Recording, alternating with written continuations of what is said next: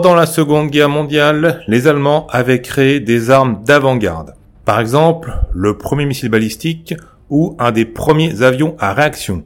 À se demander pourquoi l'Allemagne a perdu la guerre. Mais si ce mythe des super armes secrètes allemandes était qu'un mythe justement, un fake, une de ces nombreuses idées reçues sur la Seconde Guerre mondiale, décryptage. Ces super armes nouvelles d'avant-garde, le ministre allemand de la Défense, Albert Speer, les évoquait pour la première fois en juin 1943. Le 2 juillet 1944, un article de l'hebdomadaire Reich parlait pour la première fois d'armes miracles. Le 24 juillet 1944, dans le même journal, le ministre allemand de la propagande, Joseph Goebbels, en rajoutait en disant les experts de partout sont de l'opinion que nos armes de représailles sont une révolution dans la technologie militaire. Que diront-ils quand nos armes nouvelles et plus impressionnantes encore entreront en service? Parler, comme le faisait Goebbels, de révolution dans la technologie militaire était pas faux. Parce que, à ce moment-là, les fusées V1 bombardaient Londres depuis plus d'un mois. V1 qui était le premier missile de croisière de l'histoire. Autre arme nouvelle allemande développée au même moment, le V2. V2 qui était lui le premier missile balistique de l'histoire. 5000 km heure, altitude maximum 50 km. Et là encore, une percée technologique historique, un engin qui a été à la base de tous les missiles balistiques et de toutes les fusées actuelles. C'est pas un hasard si les concepteurs du V2, Walter Dondenberg et Werner von Braun, partiront après la guerre aux États-Unis et aideront à la conception du programme Apollo. À la fin de la guerre, les Allemands préparaient un autre modèle de missile appelé Wasserfall. C'était un dispositif anti-aérien à guidage radar. Ils avaient aussi commencé à produire des bombes téléguidées appelées Fritz X et Henschel HS 293. Pendant la guerre, les Allemands ont aussi conçu et fabriqué certains des premiers avions à réaction de l'histoire. Par exemple, le biréacteur Messerschmitt 262 ou l'Arado 234. L'Arado 234 qui, le 2 août 1944, a survolé les plages du débarquement de Normandie, tranquillement, assez haut et assez vite pour ne pas être inquiété par les avions alliés. Les Allemands ont aussi développé les chars Tiger, les chars Panther, au blindage ultra résistant, la puissance de feu record, le sous-marin 21, ultra rapide, ultra silencieux, le fusil mitrailleur Sturmgewehr 44, qui cumulait les avantages du pistolet mitrailleur, du fusil, et qui était d'ailleurs à l'origine de tous les fusils d'assaut actuels. Au total, les armes nouvelles, les Allemands en ont conçu plus de 100. Des armes d'avant-garde. Des modèles d'avancée technologique. À se demander pourquoi l'Allemagne a perdu la guerre. Et si tout ça n'était pas à bien nuancer, voire remettre en question.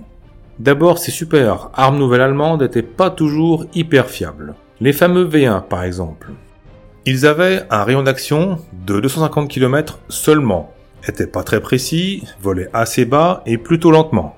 Rendez-vous compte que en août 1944, un mois et demi après le lancement des premiers V1, 80% de ces engins avaient été abattus par les Alliés.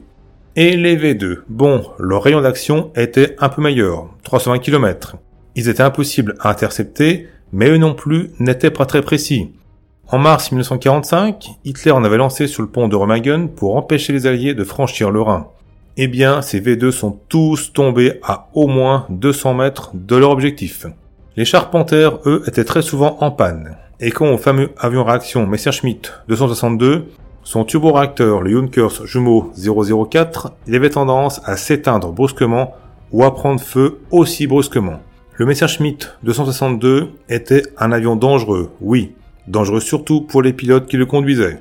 Et la bombe téléguidée Fritz X, les Alliés étaient arrivés à brouiller son guidage. Oui, parce qu'il faut rappeler que les Alliés, eux aussi, ont développé des armes nouvelles qui pouvaient soutenir la comparaison avec les armes nouvelles allemandes. On peut citer par exemple les avions chasseurs Turnerbold, Tempest, Sturmovik, le bombardier B-29, le char T-34, le lance-roquette Katyusha, et surtout, à la grande arme nouvelle, terrifiante de la Seconde Guerre mondiale, la bombe atomique. Bombe atomique que les Allemands ont relancé à produire fin 1942 alors que, en 1939, ils étaient à la pointe de la recherche en physique nucléaire. La preuve que la recherche appliquée allemande avait quand même des limites. Et même si certaines armes nouvelles allemandes étaient vraiment d'une technique de pointe, elles ont souvent été construites en quantité faible, très faible pour pas dire ridicule. Les V1 par exemple on en a construit 30 000, soit 25 500 tonnes d'explosifs, ce qui représente un peu moins de 3% de la quantité de bombes larguées sur l'Allemagne en 1944. Et les V2, on en a tiré 3172, soit 5200 tonnes, soit 0,56% de la quantité de bombes larguées sur l'Allemagne en 1944. Les Messerschmitt 262, on en a construit au total 1462. Une goutte d'eau par rapport à la quantité d'avions construits du côté des Alliés. Même chose pour le char Panther. Les Allemands en ont construit à peu près 6000, quand les Américains ont produit 49 000 chars Sherman et les Soviétiques 64 534. Certaines armes nouvelles n'ont même pas été construites à temps tellement les délais de conception, de test, de production pouvaient être hyper longs. Par exemple, le sous-marin U-boat de type 21. 300 ont été commandés fin 1943, 60 construits. Mais le temps que les modèles construits passent les tests, le 8 mai 1945, il y avait 4 modèles opérationnels. Un peu tard. Le développement de ces armes nouvelles s'est fait aussi aux dépens d'autres armes. D'après une étude américaine de septembre 1945, tout ce qui a été investi dans les V1 et dans les V2 aurait pu servir à construire 24 000 chasseurs. Et dès l'été 1943, une partie des ingénieurs qui travaillaient sur le missile Wasserfall, ce missile antiaérien à guidage radar, une partie donc de ces ingénieurs a été redirigée pour travailler sur les V2. Même les armes nouvelles se mangeaient des ressources entre elles. Et l'autre problème, c'est que ces armes nouvelles, il y en a peut-être eu trop. C'est-à-dire beaucoup trop de projets. Les armes nouvelles, au total, les Allemands en ont conçu plus de 100 ce qui voulait dire dispersion des moyens technologiques, financiers et humains. Plus de 40% de ces projets d'armes nouvelles sont restés des croquis sur planche à dessin. 22% sont allés jusqu'à la construction et 7,6% seulement ont été construits en série. Une prolifération pareille de projets de prototypes de tests était pas vraiment la chose à faire quand à partir de 1943 et surtout 1944, l'Allemagne manquait d'hommes, d'énergie, de matières premières, de tout. Rien à voir avec la rationalisation et la standardisation de la production côté américain. La différence se voyait même dans la production d'armes classiques. L'armée des États-Unis, par exemple, utilisait deux types de camions, le Dodge et le GMC. L'armée allemande, elle, 150. Dur dans ces conditions de produire chaque modèle en grande quantité. Le problème, c'était pas l'avance technologique allemande, réelle. Le problème, c'est ce qu'on a fait de cette avance technologique. Le problème central, c'était la façon dont cette avance technologique, la façon dont l'industrie de guerre allemande a été gérée, ou plutôt mal gérée. Le problème venait en partie du régime nazi. Des chefs politiques et militaires comme Göring, Himmler ou Sauckel avaient chacun le contrôle sur une partie de l'industrie de guerre sans être forcément compétents et ils étaient surtout rivaux entre eux.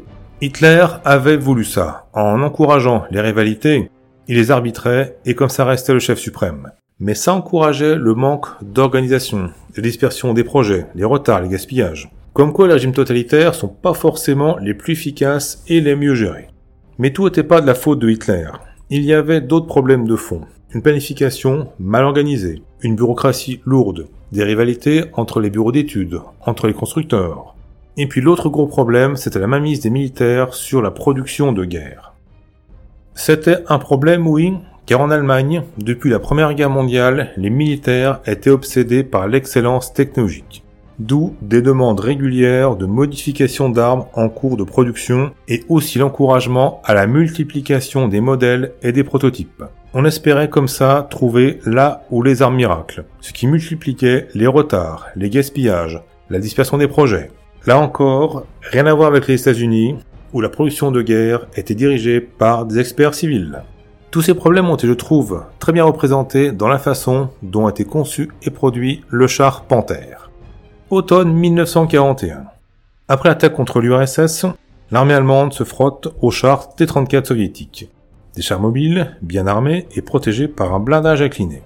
Les chefs militaires allemands se rendent alors compte que leurs chars Panzer 3 et 4 sont en train d'être dépassés et on décide donc de construire un nouveau modèle de char. À ce moment-là, il y avait déjà un nouveau modèle de char en cours de conception, le Tiger, mais on décide quand même d'un autre modèle qui serait la réponse au T-34.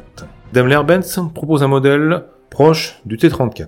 Mais Ernst Klimkamp, le responsable du bureau chargé du développement des nouveaux blindés, lui préfère le modèle proposé par son ancien employeur, la société MAN, Maschinenfabrik Augsburg-Nürnberg. Le modèle Daimler-Benz est pourtant plus simple, donc moins cher à produire.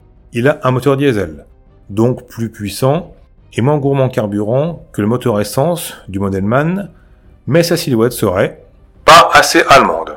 Ah bon, le Führer, pas toujours à côté de la plaque, penche a priori plutôt pour le modèle Daimler-Benz. Mais Krim Knapp arrive à obtenir le soutien du ministre de Défense Albert Speer et en mai 1942, on choisit officiellement le projet de MAN. Seulement, jusqu'à maintenant, cette société n'a conçu que des chars légers. Donc la conception d'un nouveau char, assez lourd et complexe, prend du temps. Autre problème, la masse prévue de ce char passe progressivement de 20 à 45 tonnes. La logique voudrait que toute la mécanique prévue au départ pour porter 20 tonnes soit revue. Mais ça voudrait dire revoir complètement le projet, donc dépasser les délais, et du coup on se contente de rajouter du blindage au châssis. Ces nouveaux engins, les chars Panther, sont utilisés pour la première fois à la bataille de Kursk contre les soviétiques en juillet 1943. Le châssis plus de deux fois trop lourd, auquel s'ajoute la chaleur de l'été qui fait surchauffer les moteurs. Tout ça fait que, entre les chenilles qui partent en live, les transmissions qui cassent, les moteurs qui prennent feu, les trois quarts des 200 chars Panther engagés dans la bataille de Kursk tombent en panne. Les trois quarts. Pour un baptême du feu, c'est pas très glorieux. Bon, bien sûr, après, des versions nouvelles vont sortir, plus fiables, et puis, avec son blindage et son canon de 75 mm, le Panther était quand même une arme redoutable, très puissant en défense. Puissant bien sûr quand il tombait pas en panne, parce que sa mécanique restait quand même fragile, et aussi quand il tombait pas non plus en panne sèche, parce que le Panther consommait 280 litres au 100 contre 141 au 100 pour le T-34, d'où des problèmes réguliers de ravitaillement. Mais de toute façon, le nombre de chars Panther par compagnie va passer de 22 en 1943 à 10 début 1945. L'origine de ce mythe des super armes nouvelles allemandes, c'était la propagande nazie. Tout simplement. À partir de l'été 1944, les médias allemands ont tellement martelé l'opinion publique avec ces armes secrètes révolutionnaires qui allaient renverser le cours de la guerre que l'opinion publique, en Allemagne comme ailleurs, y a cru. Après la guerre, les Alliés n'ont pas cherché à nier ce mythe. Peut-être parce que ça valorisait la victoire alliée, L'ennemi disposait d'armes très puissantes d'avant-garde, mais nous l'avons vaincu. Et puis aussi parce que, côté américain comme soviétique, on a bien profité du savoir-faire technologique allemand. Ce mythe de la super technologie allemande d'avant-garde a même encouragé certains auteurs à affirmer que les ovnis étaient d'origine nazie.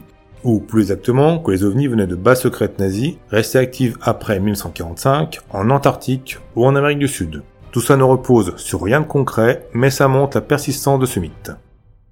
Je vous remercie d'avoir écouté cet épisode. S'il vous a plu, pensez à le partager sur vos réseaux sociaux, sur YouTube, sur SoundCloud ou sur vos plateformes de podcast préférées. Mettez-lui un like et si le cœur vous en dit, lâchez un petit commentaire. Ça m'aide à être mieux référencé. Et bien sûr, vous êtes aussi invité à vous abonner au podcast. Je sors un nouvel épisode au moins une fois par mois. Très bonne fin de journée et à très bientôt.